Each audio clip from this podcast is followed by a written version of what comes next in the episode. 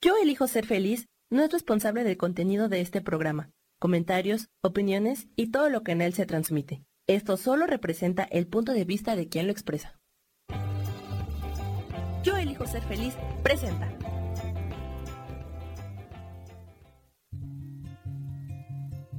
Volver a brillar, volver a sentir vitalidad. Bienvenido al programa.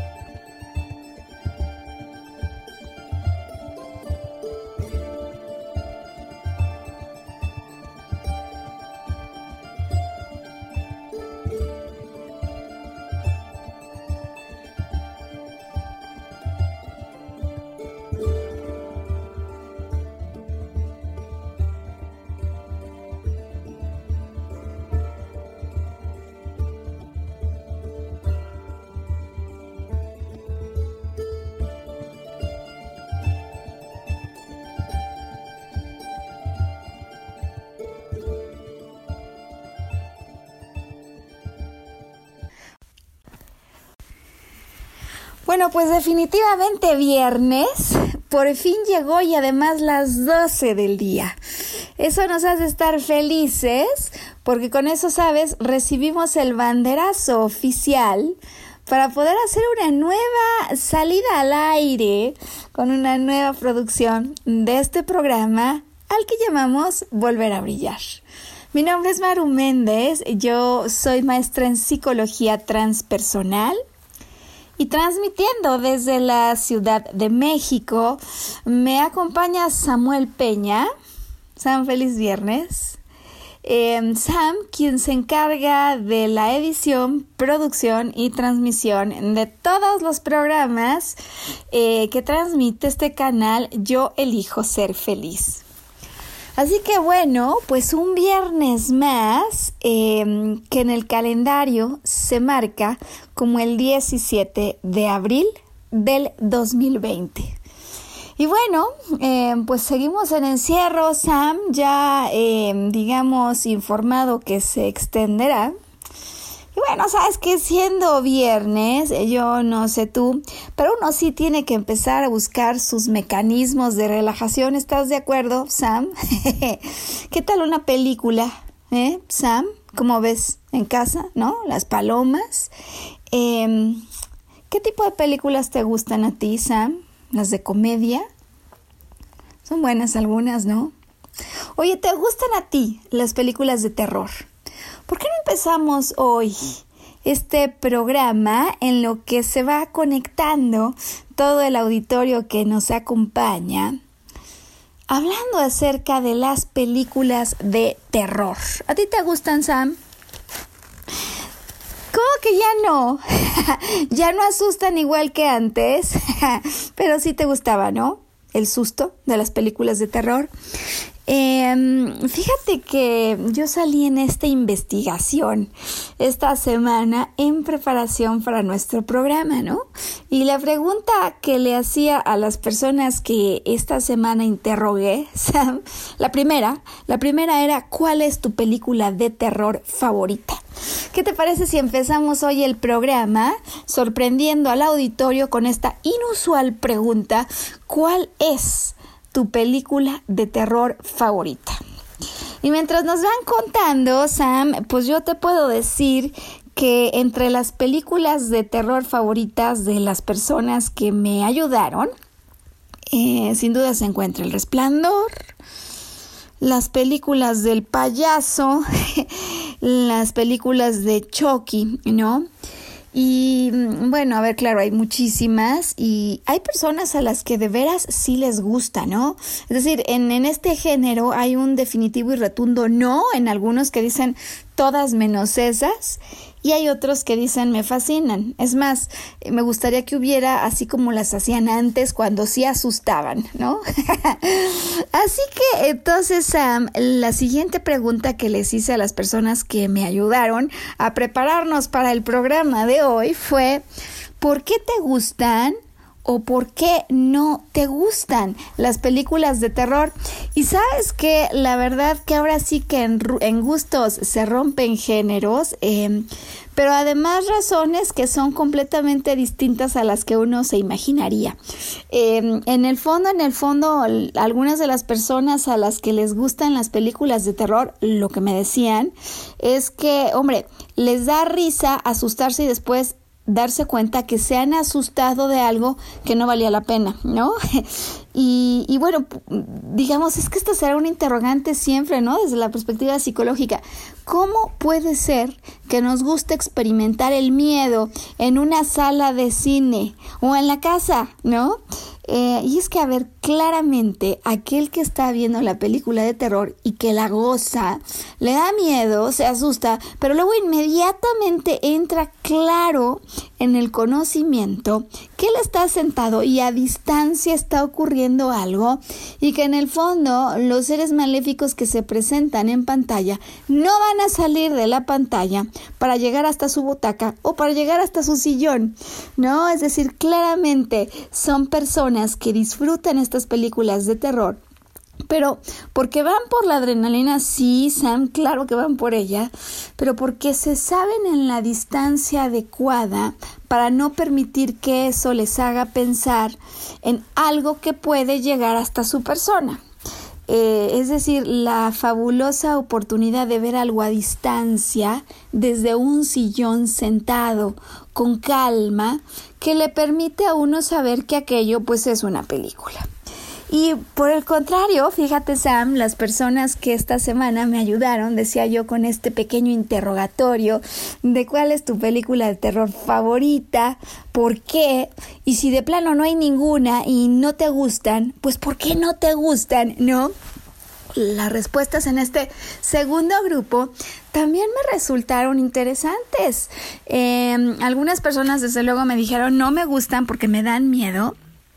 Y obviamente, Sam, con esta respuesta, pues había una siguiente pregunta obligada y es, ¿qué es lo que te da miedo en una película de terror?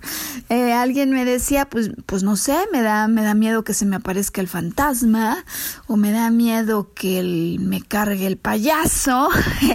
no sé, me decían, me desmayo, me muero. y cuando volvía yo a preguntar por qué, por qué te dan miedo, por qué te mueres, por qué te desmayarías, eh, esta fue una de las, digamos, respuestas más claras. Y es que me da miedo lo que es desconocido, me da miedo lo que no es normal. Eh, con lo cual, después de este pequeño ejemplo de introducción, aprovechamos la historia de las películas de terror, por qué nos gustan, por qué no nos gustan, para usar la metáfora, Sam, la metáfora de las películas de terror que sinceramente creo que hoy nos puede servir muchísimo para ayudar a las personas que nos escuchan y que nos siguen pidiendo tips, ayuda, porque la situación que ellos están viviendo en lo individual o a veces un poquito más en lo colectivo al interior de su familia es una historia que aunque no es película de terror, pinta Sam por lo pronto en su cabeza para ganar Óscares, si tales se dieran, por el nivel e intensidad de agobio que lo que están viviendo les provoca. Y digo entonces que vamos a usar esta metáfora de las películas de terror para hacer hoy una reflexión, Sam, respecto a eso que psicológicamente se puede desenvolver en la mente de una persona y que puede ser tan claramente percibido, es que yo lo siento, tengo miedo, tengo angustia y yo no sé en dónde, pero claramente en mi cuerpo, en algún lugar se siente esto y se siente tan real que a través de ese miedo yo puedo ser productor de una película. Porque es esta emoción tan fuerte la que es capaz, de plasmar realidades que son justo las que yo temo más. Y qué importante entonces, pues podernos dar la oportunidad hoy al tener una hora de programa de reflexionar acerca de, los, de lo que puede significar estas películas de miedo que algunos ya estamos escribiendo, por lo pronto que empezamos a sentir, decía yo, muy real, ¿y qué podríamos recomendar? Eh, dadas las circunstancias, sabiendo las realidades del mundo que ahora habitamos, ¿qué podríamos recomendar. A quienes nos escuchan para así cambiarle el final a esta película de terror que por lo pronto decía yo que en muchísimas personas se va escribiendo ya con su mente y además películas de terror que se están empezando a impregnar de miedo de un nivel realmente importante. Así que bueno, pues vamos a hacer entonces este programa eh, sobre las películas de terror que muchas veces escribimos, que somos protagonistas y que no nos damos cuenta de eso, Sam, porque pareciera como que son las circunstancias que ni siquiera puedo controlar las que me orillan a pues tener este rol, este papel protagónico, ¿no? Eh, y hoy entonces vamos a estar hablando con toda calma acerca de ello. Para esto, lo que vamos a hacer hoy en este programa, Sam, es compartir tres historias. Tres historias eh, de casos, todos ellos muy recientes. Dos de esta semana, uno ya de algunos años, pero todas ellas las vamos a compartir porque detrás de cada una de estas historias em, a mí me parece que hay por lo menos una reflexión. Es decir, tres historias, tres reflexiones con consejos muy simples, muy sencillos, de lo que podrían hacer quienes hoy nos escuchen o de lo que podrían hacer Sam sus amigos, si es que tienen amigos, conocidos, familiares, gente a la que ellos hoy, cuando escuchen el programa, se den cuenta que su contenido les podría beneficiar. ¿Cómo le hacemos, Sam, cuando igual que las personas que contribuyeron para la encuesta de salida de este programa, eh, respondían que las películas de terror les generan miedo, no quieren ni verlas, no les gustan ni siquiera porque son desconocidas. ¿Cómo hacemos que lo desconocido se vuelva conocido y por lo tanto que lo que me daba miedo deje de dármelo, ¿no? Y alguien me diría, no, pues estás loca, ¿cómo que hacerlo desconocido conocido? O sea, ¿cómo? ¿No? Si a mí me da miedo que con motivo de esta mm, crisis eh, de salud, ¿no? Yo me quede sin trabajo, Maru, ¿cómo que hacer conocido lo desconocido si mi miedo fuera, por ejemplo, Sam, quedarme sin trabajo, ¿no? Bueno, pues a lo largo de la introducción del programa de hoy, vamos a estar hablando acerca de esto que en psicología eh, empleamos o sí denominamos, quiero decir, como una técnica súper efectiva para ayudar a que quienes tienen ciertos miedos se enfrenten a ellos. Y no quiero decir con ello que el que pierda el empleo lo pierda para darse cuenta de si sus miedos eran o no válidos, sino para darle rienda suelta a Sam a la película de la imaginación. Déjame decirlo así porque esto puede parecer absolutamente increíble. ¿Cómo? Si yo tengo miedo de lo que está pasando porque pienso en, en mis peores pesadillas, que esto significaría que yo me puedo quedar sin trabajo. ¿Cómo es que Maru está diciendo que vamos a crear una cinta que, que vaya a eso? Esta es la técnica, Sam. Este es el asunto de lo que se trata, digamos, en psicología, el enfrentar a los miedos, mirarlos a los ojos, como si te acercaras al fantasma de esos miedos o de esas pesadillas y le vieras a los ojos para que al verlo a los ojos con la luz que tú tienes, lo pudieras desintegrar. Bueno, mira, ocurre esto, ocurre esto. Y es que cuando nosotros tenemos miedo de algo, lo primero que tenemos que saber es que normalmente el miedo nos paraliza. Dicho de otra manera, si hay algo que a mí me provoca terror, lo primero que ocurre, Sam, es que yo no me muevo ante eso. Y bueno, aquí pues la pista más importante para iniciar hoy el programa, porque si yo no me muevo, si es que como que me congelo, pierdo la oportunidad de hacer algo al respecto, ¿no?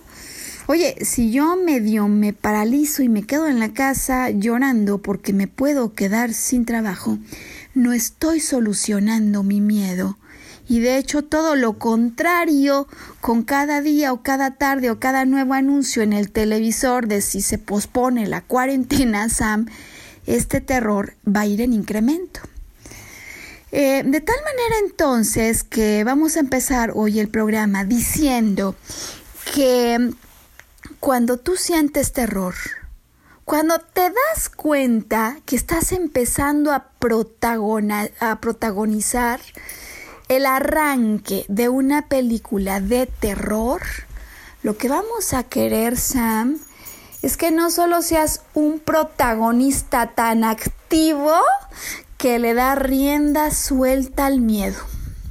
Si le vamos a dar rienda suelta a la historia, Sam, la propuesta que hacemos es darle rienda suelta a la historia de ese miedo, es decir, imaginar el peor escenario, ir hasta el final. A ver, que se trata de producir, vamos a ser productores detallados. Quisiera ver ese final que le pones tú a tu historia de terror o a ese gran miedo el nombre que le das cuando escuchas la siguiente pregunta. ¿Qué es lo peor que puede pasar aquí? ¿Qué es lo peor que puede pasar? O sea, ¿por qué estoy temblando? ¿Por qué me da terror? ¿Por qué esto, cuando pienso en ello, me hace sentir vulnerable? Eh, me genera una angustia tal que no me deja ni dormir, o me empiezo a dar cuenta que en las noches, por el terror que esta historia me provoca, tal cual si hubiera ido al cine, Sam, a ver una película de terror, es que de veras doy vueltas de un lado a otro y no acabo de descansar, de soltar la tensión y de poder conciliar el sueño. Bueno, pues esto que yo te estoy diciendo, Sam, que podría parecer extraño, resulta una de las técnicas más efectivas cuando se trata de comprender eso que me está provocando miedo. ¿Y por qué lo digo? Porque alguien podría decir, no, ¿cómo? Si yo visualizo lo que me da miedo, ¿sabes qué? A lo mejor hasta le voy a dar forma, ¿no? No, no será, Maru, que si visualizo mi mayor terror hasta el detalle, con eso lo vaya a favorecer. Y bueno, tengo respuesta para esto, Sam. Por supuesto que la tengo, pero ¿sabes qué? Es momento de hacer pausa. Así que te voy a pedir que nos mandes, por favor, a esta pausa, porque cuando regresemos, te voy a poner tres ejemplos muy prácticos y muy sencillos que nos van a ayudar no solo a reflexionar en tres elementos, en tres recomendaciones que podríamos hoy mismo dar a quien esté sufriendo en casa, sino además que nos va a ayudar a contestar esto con lo que ahora empezamos. De veras que visualizar el miedo no me haría más vulnerable, no lo propiciaría. Vamos a pausa, Sam, que esto hoy apenas empieza a volver a brillar. Danos comentarios al chat, ¿te parece? Corazones, ya volvemos.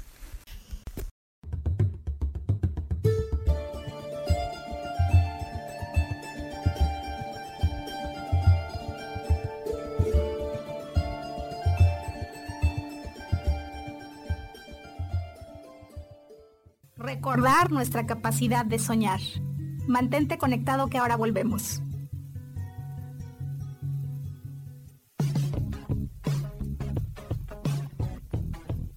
Hemos pasado, vivido y disfrutado de diferentes épocas y sabemos cómo han sido los cambios para nosotras. Te invito a que me acompañes todos los martes a las 11 de la mañana en el programa Mujer, Madre y Amante y compartamos y aprendamos de esas grandes historias de nuestras vidas.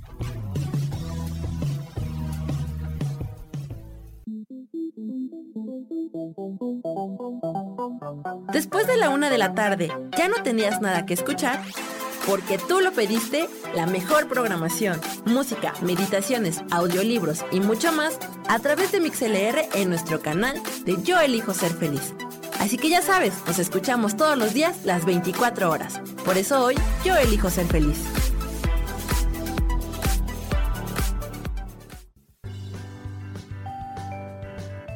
Hoy tenemos 5 tips para tener un rostro espectacular. Limpia tu rostro dos veces al día. Intenta exfoliarlo una vez a la semana. Presta atención a las irritaciones y trata las manchas con una crema específica. Mantén hidratada la piel de tu cara con tu crema preferida. Y por último, recuerda proteger tu cutis todos los días con algún filtro solar. Yo soy Roela y me puedes encontrar como coach de belleza en mis redes sociales, Facebook, Instagram y Pinterest. Que tengas un lindo día.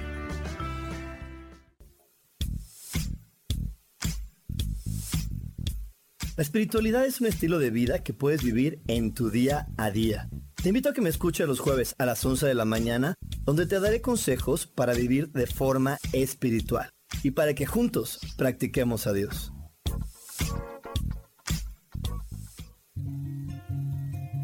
Regresamos a volver a brillar, atrevernos a intentar una vez más.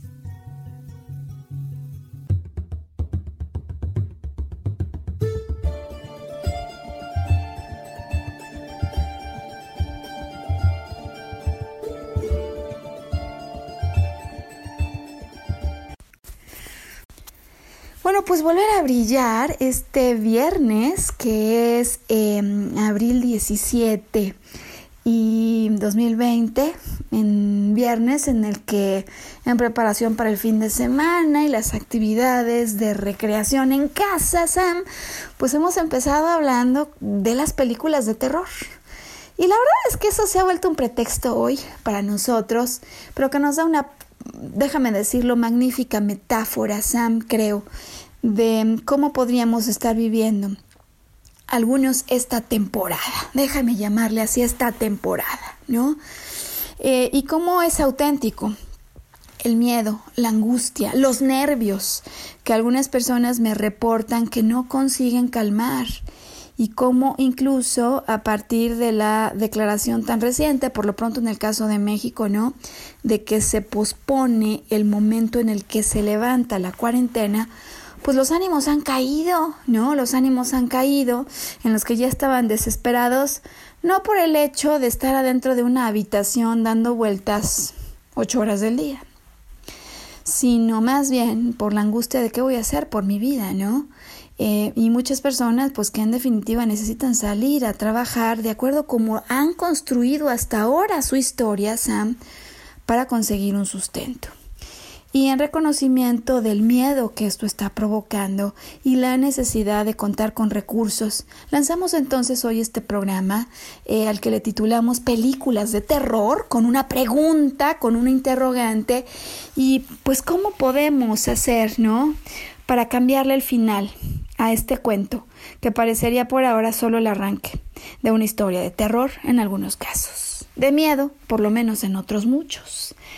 Dije yo antes de hacer pausa, Sam, que hoy compartiría tres ejemplos acerca de casos muy, muy reales y que creo que nos pueden servir para sentar las bases de tres reflexiones que yo quiero compartir y tips muy prácticos em, a fin de convertir estas historias de terror no solo en historias de menos terror, déjame decirlo así, Sam, sino, ¿por qué no? ¿Por qué no? En historias que nos permitan ver la oportunidad detrás de la crisis. Em, porque creo que es buen momento de recordar que crisis en japonés significa oportunidad. ¿no? ¿Cuál puede ser la oportunidad detrás de esto, Sam? Eh, parece imposible de contestarse esta pregunta. Em, con lo cual, voy a ir al primer ejemplo al que quiero compartirte hoy, eh, que de hecho este sí es bien fresco, es de esta misma semana, eh, porque en un trabajo, Sam, de mentoring, de asesoría, ¿no? Eh, con una persona con la que estuve yo trabajando, más o menos el diálogo se dio de la siguiente forma. Em, esta persona con la que yo trabajé, déjame decirlo así, es como el piloto, Sam, el piloto de una empresa, el piloto de una empresa. Y él me decía, Maru, em, pues hay muchas cosas que ya estamos haciendo, ¿no? Hay muchas acciones eh, y si no han salido todas, están a punto de salir varias. Pero para mí sí hay una preocupación, es sentirme, así me decía él, como en un huracán, ¿no? Solo que este huracán pues no dura ni minutos ni horas, sino que es un huracán que dura meses. Y él me decía que mm, su mayor pregunta o su mayor preocupación, de hecho, al saberse como un piloto adentro de un huracán, pues era la incertidumbre, ¿no? Es decir, ¿a dónde me va a llevar esto? ¿Hasta dónde vamos a llegar con esto? Em, y hasta dónde lo que yo estoy pensando eh, se da, no se da, hasta dónde las acciones en las que estamos aquí pensando nos dan o no nos dan el ancho, Sam. Hasta dónde, eh, pues lo que hemos pensado será o no suficiente. Esa era su pregunta, eh, pues parte de la sesión de trabajo que tuvimos. Y claramente en su caso, déjame seguir utilizando esta analogía, Sam, del piloto que está conduciendo la nave pues la mayor incertidumbre es como si la nave empieza a atravesar una nube y de pronto no hay visibilidad. Pero, pero, ¿y cuándo acaba la no visibilidad? ¿No es cierto, Sam? ¿Cuándo veo la luz al final del túnel? Dicen algunos. Y el no verla, el no ver el final, el sentirse angustiado adentro de una nube y andando con el avión eh, lleno de carga es uno de los asuntos que más angustia le están generando no solo a él, sino a muchos otros pilotos, Sam. Pilotos o pilotas, déjame decirlo así, personas que bajo su responsabilidad se encuentra el ingreso de otros o su sustento, pues simplemente eh, los gastos, ¿no? De quienes son cabezas de familia, jefes de empresas, directivos, dueños, o a su vez en su propia proporción, pero suficiente, ¿no? Para poder generar eh, pensamientos de preocupación como estos, quienes son cabezas de familia. Y bueno, pues aquí entonces, con este primer ejemplo de alguien que me compartía sobre sus más em, profundas interrogantes y preocupaciones, la reflexión que hacíamos juntos y que me parece que hace sentido hoy eh, mandar al auditorio, porque nos dimos cuenta, Sam, al conversar, que realmente su preocupación es la incertidumbre. No es si hace o no hace, ya lo está haciendo, sino no saber si será o no suficiente esto, ¿no? Es decir, no tener a la incertidumbre en sus planes. Porque como yo no sé si esto dura un mes, si esto dura dos meses, si en una de esas se nos extiende tres semanas más, si no es cierto, en dos semanas salimos. O sea, esta incertidumbre es lo que yo me doy cuenta que le mata a él como está matando a cientos de otras personas de angustia. Y pues entonces, Sam, el poder hacer eh, la primera pausa en el programa respecto a una reflexión. Porque tanto él como muchos otros, ¿no? Quienes podrían estar asintiendo con su caso, sí podrían saber y podríamos recordar juntos que mm, cuando él tiene esta incertidumbre, igualito que las personas que me dicen que no les gustan las películas de terror porque les da miedo lo desconocido. Cuando se siente agobiado por la incertidumbre es porque este es sinónimo de no sé lo que puede pasar. Y ya decíamos al inicio del programa que cuando yo no sé lo que puede pasar, esto me puede dar un enorme miedo y ese miedo me puede paralizar. Y entonces, claro, no es lo mismo sentirse el piloto de una nave que uno ya sabe que va de México a Acapulco, que sentirse el piloto de una nave en medio de una nube sin saber qué más hay enfrente, ¿no? Eh, y diría entonces aquí la importancia, Sam, que tiene hoy recordar que una gran cantidad de las cosas que nos ocurren, vamos a recordar hoy un poco de lo que el año pasado, hacia finales estuvimos estudiando, ocurren porque las fijamos primero en una matriz a la que varios científicos le dan el nombre de matriz divina. Es decir, todo lo que pensamos que provoca una emoción es como si se impregnara en una matriz y a través de nuestro enfoque excesivo es como si le empezáramos a dar más vida. A través de nuestra atención y nuestra intención lo hacemos creer, crecer em, y se va impregnando, se va impregnando y entonces en algún momento esto se vuelve real.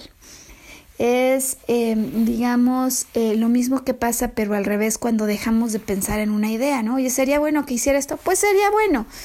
Pero si nunca más vuelvo a pensar en eso, le dejo de dar vida.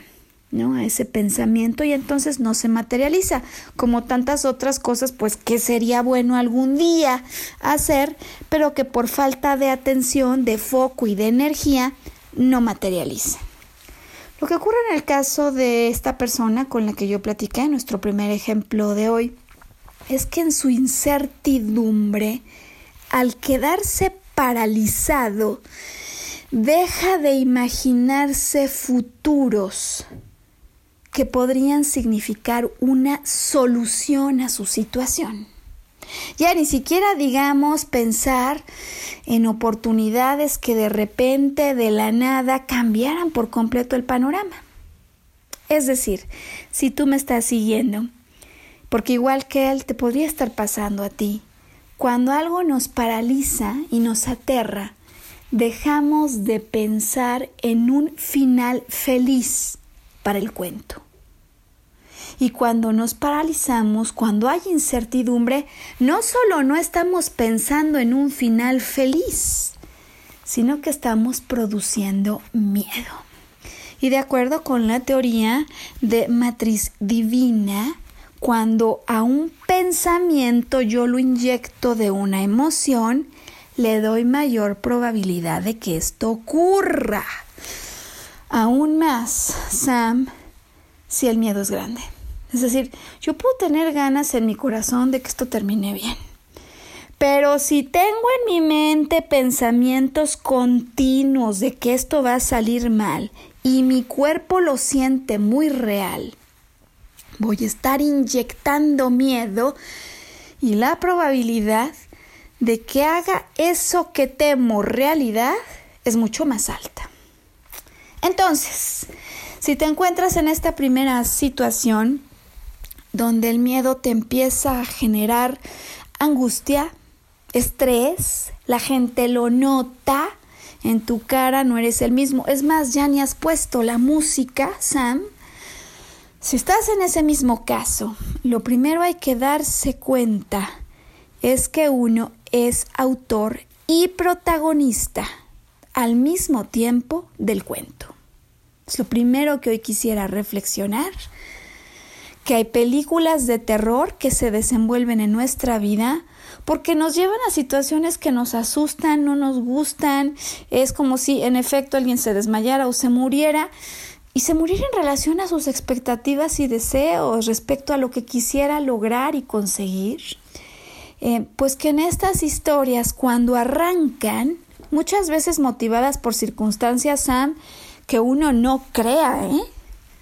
Nosotros tenemos un rol y nosotros empezamos a darle mayor intensidad a la historia a través de nuestros pensamientos y de nuestros sentimientos. si tú ya te diste cuenta con este primer ejemplo, si ya te cachaste que igual que este piloto, ¿no? Conductor de una empresa, Sam, tú estás con enorme preocupación por la incertidumbre, por no saber qué va a pasar. Aquí la primera recomendación de este programa. Hay que escribirle un final al cuento.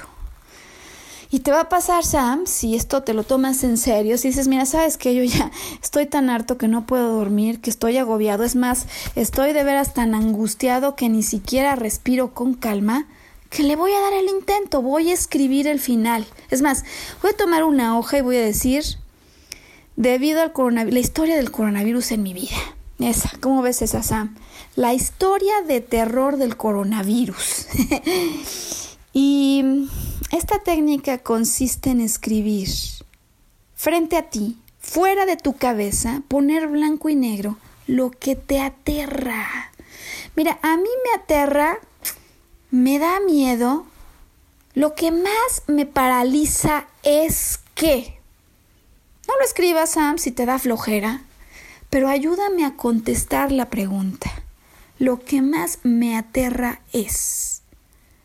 Lo que a mí me paraliza solo de pensar es, porque eso significa darle, darle más vuelo al miedo, es decir, a la historia del miedo. Traer frente a mí en este momento al personaje, en lugar de seguir aterrado con los ojos cerrados y no quererlo ver. Si yo lo escribo, Sam, si me doy cuenta al poner en papel mis miedos, la siguiente tarea es ponerle un final feliz al cuento, es decir, convertir el final en una historia distinta a una historia de terror. La podemos hacer una historia cómica o la podemos hacer una película romántica o la podemos hacer, hombre, una película clásica, Sam. Em, lo que quiero decir con esto, Sam, es que cuando uno hace el ejercicio, muchas veces en los primeros momentos te vas a dar cuenta si te animas a hacerlo, lo único que vienen son malos finales. Y sabes que Sam a mí me ha pasado. A veces estoy tan adentro de eso que yo creo que es una película de terror proyectada por la mente de otros, pero no por la mía. que a veces me he creído tanto la trama que cuando me dicen ponle un final distinto, no me alcanzan las ideas para pensar algo diferente. Y no importa que te salga un primer final trágico, no importa que vayas por un segundo final y tampoco sea de tu agrado, porque esto a mí me ha pasado, Sam. El asunto esencial es el siguiente. Escribe el final de este cuento de terror varias veces, por lo menos con tu imaginación, ¿no? O sea, ¿hasta dónde nos puede llevar esto? Escribe el final uno, dos, tres y sigue escribiendo y sigue imaginando hasta que le hayas cambiado el final al cuento. Resumen antes de pausa. Cuando tenemos miedo, muchas veces estamos paralizados. Creemos que hay algo que puede pasar, pero es como si cerráramos los ojos y no viéramos de frente al animal o a la bestia. Muchas veces cuando la vemos, descubrimos, como en las mejores películas de terror, que este es un ser de peluche motivado por, por pilas, por batería, pero que en el momento en el que yo lo veo y lo descubro, tengo la capacidad de decir, yo soy mucho más fuerte que todo esto. Yo soy mucho más fuerte que todo esto porque a través de mi pensamiento y mi sentimiento es como te doy vida. Y por lo tanto, como hoy decido darle un feliz final al cuento. Y sabes qué, feliz final, pero para la segunda parte del programa, Sam, se nos está yendo increíblemente rápido, ¿no crees? Vamos a pausa porque me quedan dos ejemplos, dos historias más que contar. Ya con este hemos hablado de una recomendación, pero hoy quiero dar dos más. ¿Me ayudas? Vamos a pausa, ya volvemos.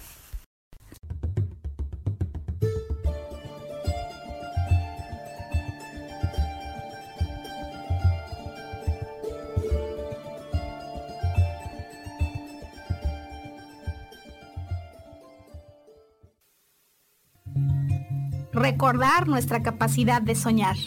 Mantente conectado que ahora volvemos.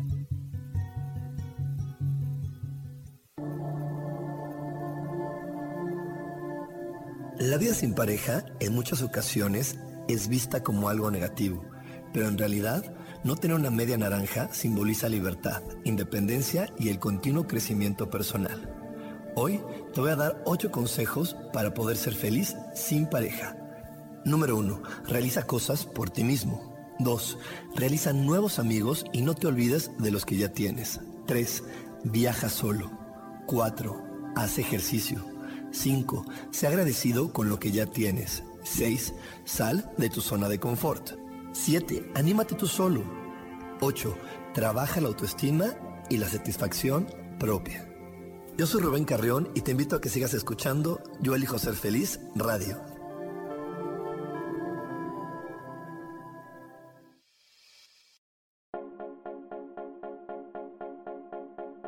¿Y por qué hoy no? ¿Y por qué hoy no decidimos a cambiar nuestra vida con ejercicios fáciles, con rutinas, con dietas, con mente positiva? En este programa vamos a hablar de muchísimas cosas. De tarot, de piedras mágicas, de cómo limpiar y sanar tu energía, cómo mantenerte en forma, cómo limpiar la energía de nuestra casa, cómo sanar a las demás personas, de la gratitud, cómo hace que cambie nuestra vida. Así que síguenos aquí todos los miércoles de 12 a 1 por Mix LR en el canal Yo Elijo Ser Feliz. ¡Chao!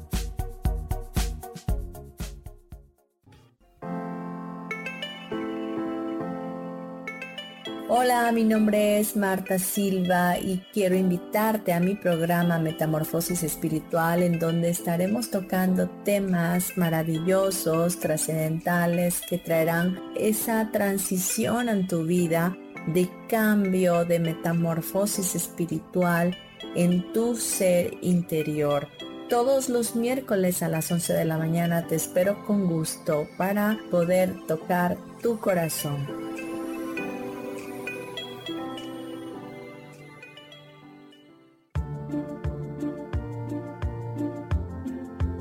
¿Sabías que las cejas nos hablan de cuánta energía tenemos, cómo llevamos a cabo los proyectos, cómo son nuestras ideas y cómo establecemos los límites con los demás? Yo soy Adriana. Encuéntrame en Facebook como Mi Cara, Mi Vida.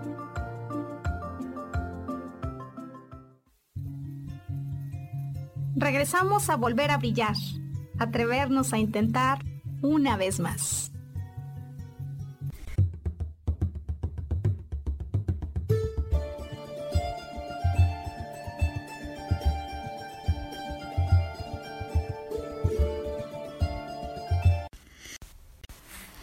Bueno, pues películas de terror, ¿no, Sam? Esas que le gustan a mucha gente, que muchas de las personas que nos escuchan ponen en la tele de sus casas, aunque en la noche no puedan dormir, ahí se van acercando entre todos. y bueno, que a otros en definitiva no les gusta, pero que hoy nos da una buena manera de poner un ejemplo de eso que podría estar pasando en muchas casas, no solo de México, sino del mundo, como una respuesta a las personas que nos dicen que siguen de nervios, que siguen alterados, es más que se les ha quitado la motivación, toda vez escucharon que va para largo el encierro. Voy a poner el segundo ejemplo, em, de tal manera que estas recomendaciones que hoy estamos dando pues sean más fáciles de asimilar o te puedas agarrar, ¿no? En el ejemplo de otro, a veces es más fácil así irlo viendo, ¿no?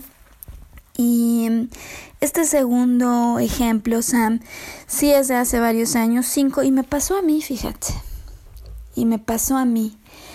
Y tiene que ver con algo, pues que hoy voy a tratar de explicar de manera sencilla pero tiene que ver en cómo a veces compramos el cuento de otros, ¿no? Así como nuestra primera conclusión tiene que ver con ponerle otro final a tu cuento, darle rienda suelta a la imaginación, ver qué tan grave puede ser eso, y una vez que ya lo viste, lo cambias, Sam. Una vez que ya viste que el muñeco puede venir, lo cambias. Porque, ¿sabes qué pasa, Sam? A veces uno se da cuenta que el Chucky que tanto temía en el sueño solo viene, corta las hojas y se sale, ¿no? eh, bueno, entonces primera, primera, primera técnica era esa, pero yo quería decir que esta segunda, así como la primera se llama ponerle el final al cuento, la segunda se llama no comprar el cuento de otros no comprar el cuento de otros.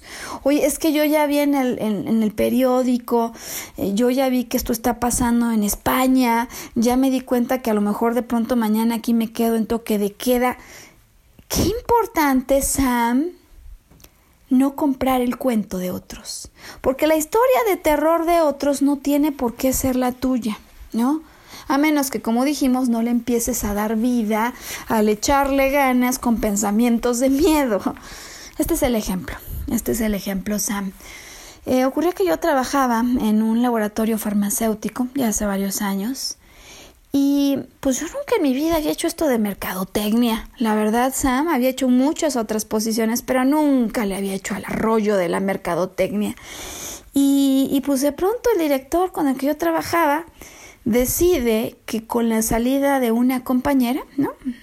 pues la directora de mercadotecnia que llevaba el área, em, yo voy a tomar esa responsabilidad. Bueno, arranque de la historia de terror, Sam. claro que, hombre, pues es una posición que a muchas personas les fascina, sería el sueño dorado de muchas personas, pero en mi caso en particular quiero confesarte que había algo que me daba miedo, ¿no? Yo nunca lo había hecho, Sam. Yo nunca había hecho eso. Y bueno, en realidad esta película de miedo, porque empezó así, pues no era solamente protagonizada por mi persona, ¿no? Había muchos otros que también vibraban en ese miedo. Y bueno, eh, pues la verdad es que las cosas no iban tan mal, Sam. Paulatinamente fui entendiendo la función, de lo que se trataba y había buenos resultados. Pero de pronto a alguien, a alguien en la empresa se le ocurre, Sam, que es una buena idea para acabar el año, pues sobrevender a los distribuidores. Sobrevender significa que mm, tú les entregas mercancía para que ellos guarden, ¿no? Pero pues que es mercancía, pon tú de tres meses, ¿no? ¿Qué significa eso? Que cuando inicie el siguiente año, como al final de año sobrevendiste, pues nadie te va a querer comprar, Sam. ¿Para qué? Si tienen tres meses de inventario. Así empezó la historia de terror, Sam. Em, ocurrió que no lo sabíamos todos. Esto no lo sabíamos todos, lo sabían solo los responsables. Y pues hicieron como que no sabían mucho de esto, Sam. Em, la historia de terror, en resumen, en este ejemplo que hoy te cuento, se continuó desenvolviendo porque pues obviamente empezó el año y no se vendía, Sam, y no se vendía del producto número uno en las ventas. Entonces ya te puedes imaginar el terror, ¿no? Em, y la explicación, pues la directora de marketing no tiene ni idea de lo que está haciendo. Angustia total. Terror pasó después, por supuesto, Sam. Em, ocurría que, bueno, no solo eran las ventas, en el mundo farmacéutico se miden las ventas y también las recetas, ¿no? Que tanto los médicos te recomiendan, te prescriben. Y ocurrió que en otra medición que teníamos, los médicos también parecía, parecía que ya no estaban prescribiendo tanto ese producto. Parecía. Y bueno, pues esto le daba al cuento una total contundencia, o sea, no solo la venta se nos cae, alguien podría decir que es, son tres meses de inventario, ¿no? O sea, pero si las recetas se están cayendo, pues qué diablos hace la persona que tenemos a cargo del área de mercadotecnia, que parece que no tiene ni la más mínima idea al respecto. Esta historia de terror que aparentemente acabó mal, Sam, ¿no? En tus peores pesadillas que aparecería que te corren. bueno, pues esa es la historia, ¿eh? Ese es el final aparente de la historia que hoy te cuento. Porque en efecto llegó un punto en el que trajeron a otra persona para tomar la función, eh, pues lo que en definitiva no iba a resolver tres meses de inventario. Yo salí de allí, de ese terreno, desde luego muy adolorida por lo que había pasado, y bueno, pues tomé el tiempo que necesité para reponerme y para volver a la vida y para volver a salir en circulación, Sam. Em, lo que te cuento ahora es lo que pasó cinco años después. Lo que te cuento es lo que pasó cinco años después. Cuando comencé a asesorar una empresa, Sam, fíjate nada más a dónde te lleva la vida, que se encargaba justo del registro de las recetas de los médicos, ¿no? Ellos se encargaban de las recetas de los médicos. Y con motivo de una investigación, para, para otra cosa que nada tenía que ver con aquella historia de hacía cinco años, yo tuve que pedir un histórico de las recetas de ese producto. Se trataba de otra cosa, el episodio de hacía cinco años ya había pasado. Y he aquí la situación. Cuando yo observo la tendencia de los datos de recetas, ¡oh sorpresa, Sam! No se habían caído las recetas. Eso al ver los datos de la agencia que se encarga de esto, no se confirmaba. O conclusión, cinco años de angustia que al haber visto esa gráfica, Sam, inmediatamente se borraron. ¿Cómo puede ser esto? ¿Cómo puede ser esto, Sam? Pues yo no sé si a ti, pero a mí me pasó y pienso que les pasa a muchos otros humanos que en ocasiones, cuando caemos presas del miedo, la emoción hace esa emoción que se siente tan mal en el cuerpo que no veamos claro. Y que yo tardara cinco años en darme cuenta que el cuento de terror yo lo había comprado. Pero que no era cierto el argumento Sam, lo que le daba vida a la bestia. Puede ser, Sam, que hoy no solo sea yo quien tenga una historia así. No compres el cuento de otros. Alcanza a darte cuenta cuando te sientes en la incertidumbre, en la zozobra, en la angustia. No solo qué nombre tiene el miedo que tienes, que fue lo que observamos en el primer ejemplo, sino hasta dónde este no es un cuento que se ha activado en tu mente por lo que viste que le pasó a otro, por lo que alguien en Timbuktu está viviendo, em, o porque de alguna manera alguien con sus pensamientos de miedo continuos te está pegando a ti ese miedo. Qué importante, Sam, poder tomar nota de los momentos en los que uno compra las historias de otros. ¿Cómo nos podemos dar cuenta de esto? Segunda recomendación entonces hoy, ante este miedo que me paraliza, te voy a pedir que pienses en dos ejemplos. Pienses en dos ejemplos ante tus miedos. El de una persona a la que haya pasado o vivido eso que te está preocupando. Y el ejemplo de aquel a quien eso no le pasó. Oye, que pienso que a raíz de que me quedé sin trabajo no voy a volver a conseguir chamba. ¿Quién conoces en tu historia que sí le haya pasado eso? ¿Quién conoces? Y ahora, por favor, ayúdate con el segundo ejemplo. ¿A quién conoces que no le haya pasado eso? Oye, pues fíjate que conozco a alguien que no solo lo despidieron, consiguió su bono, ¿no? Y con ese bono pagó un enganche para su casa y consiguió trabajo al mes siguiente. Porque lo que te estoy ayudando a ver de esta manera es que el personaje 1 siguió un cuento de terror y no le puso un final feliz al cuento, pero el otro ejemplo de la persona que sale y consigue el bono es un escritor distinto, Sam, y le echó más ganas al final del cuento. Dicho de otra manera, no solo quiero que le pongas un final feliz al cuento, ¿no? Vas a repasar tu miedo, vas a ir a un final que no está bueno, ok, vamos a volver a escribir otro final. Ay, que este tampoco me gusta, perfecto.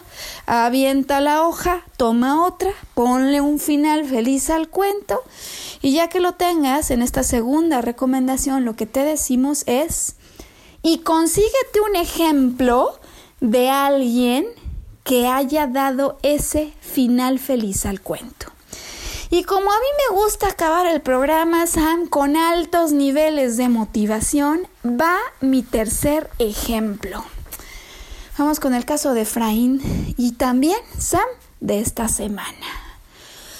Pues que viene el encierro, que no puedo hacer lo que hacía, que me quitan la chamba, que ahora tengo que renunciar porque si no mañana no me contratan, que no solo me pasó a mí, que le está pasando a mi marido, etcétera, etcétera, etcétera.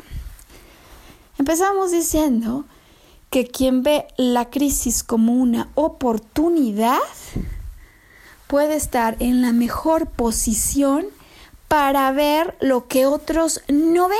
Es decir, mientras todos están paralizados por el miedo, Efraín piensa distinto y dice, a ver, no como, que yo no tengo chamba, que mi esposa tampoco, que qué vamos a comer.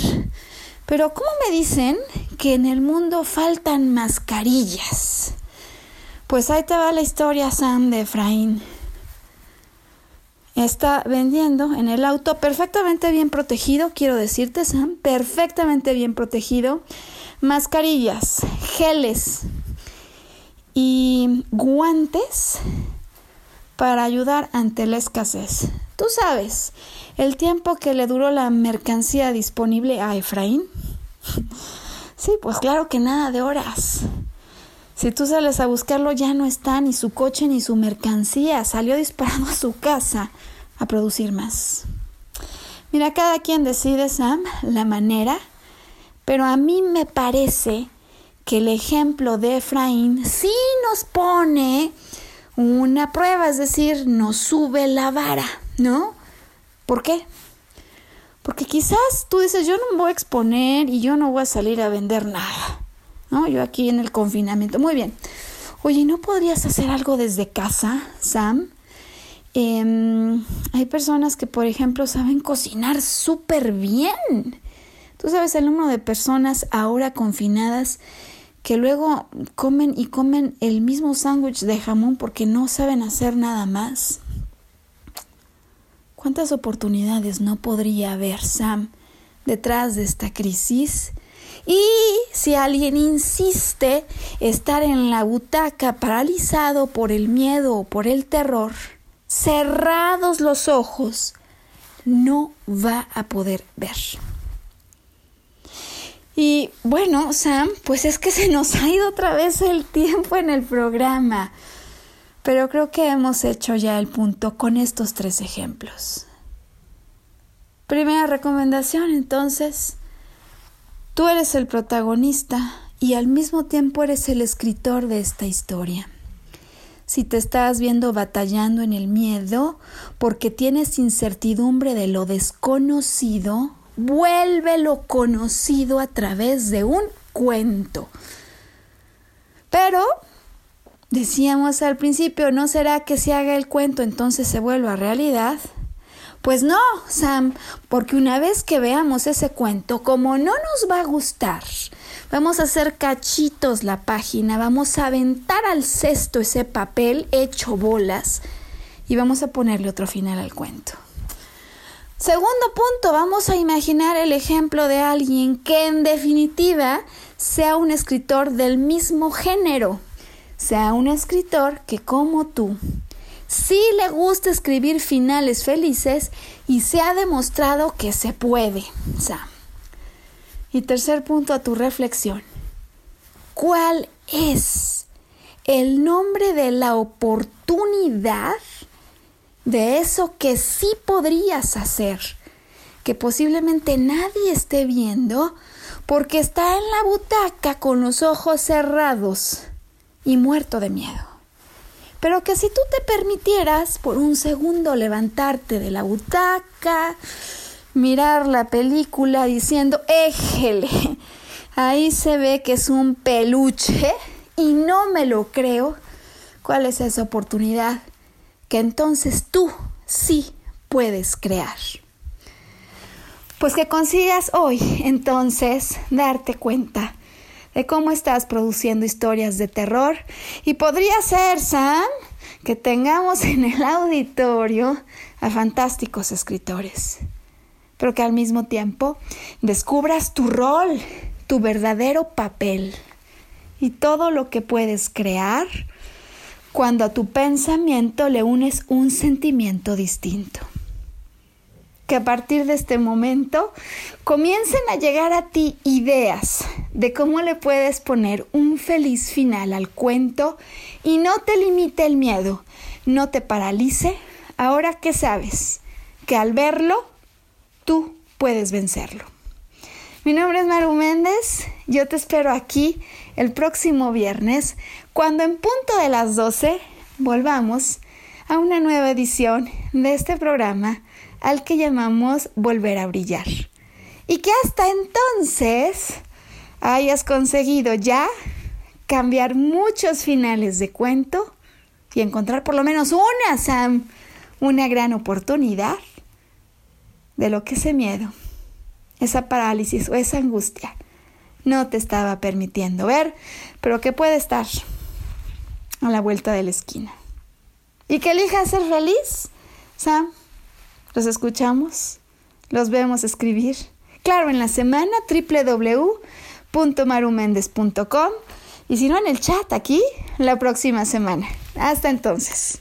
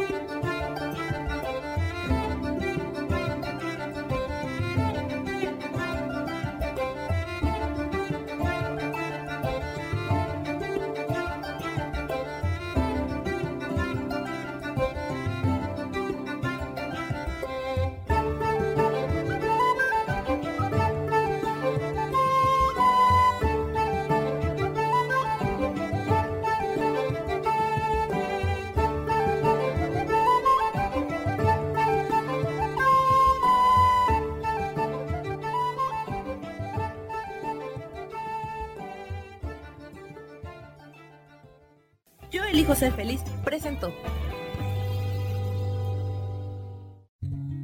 Volver a brillar. Recuperar la sensación de tu poder personal. Nos vemos en la siguiente transmisión de este programa. Esta fue una producción de Yo elijo ser feliz. Derechos reservados.